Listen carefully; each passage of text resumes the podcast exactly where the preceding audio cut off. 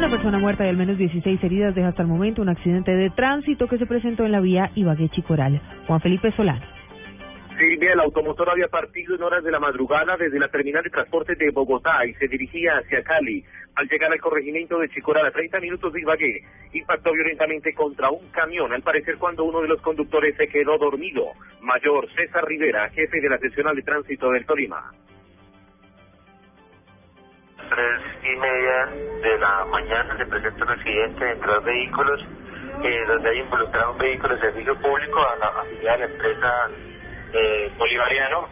Este vehículo eh, colisiona por la parte trasera de un tractocamión y producto del impacto eh, fallece el conductor y tenemos aproximadamente seis personas eh, con diferentes lesiones. Levantamiento del cuerpo del fallecido ya fue practicado por la Policía de Tránsito.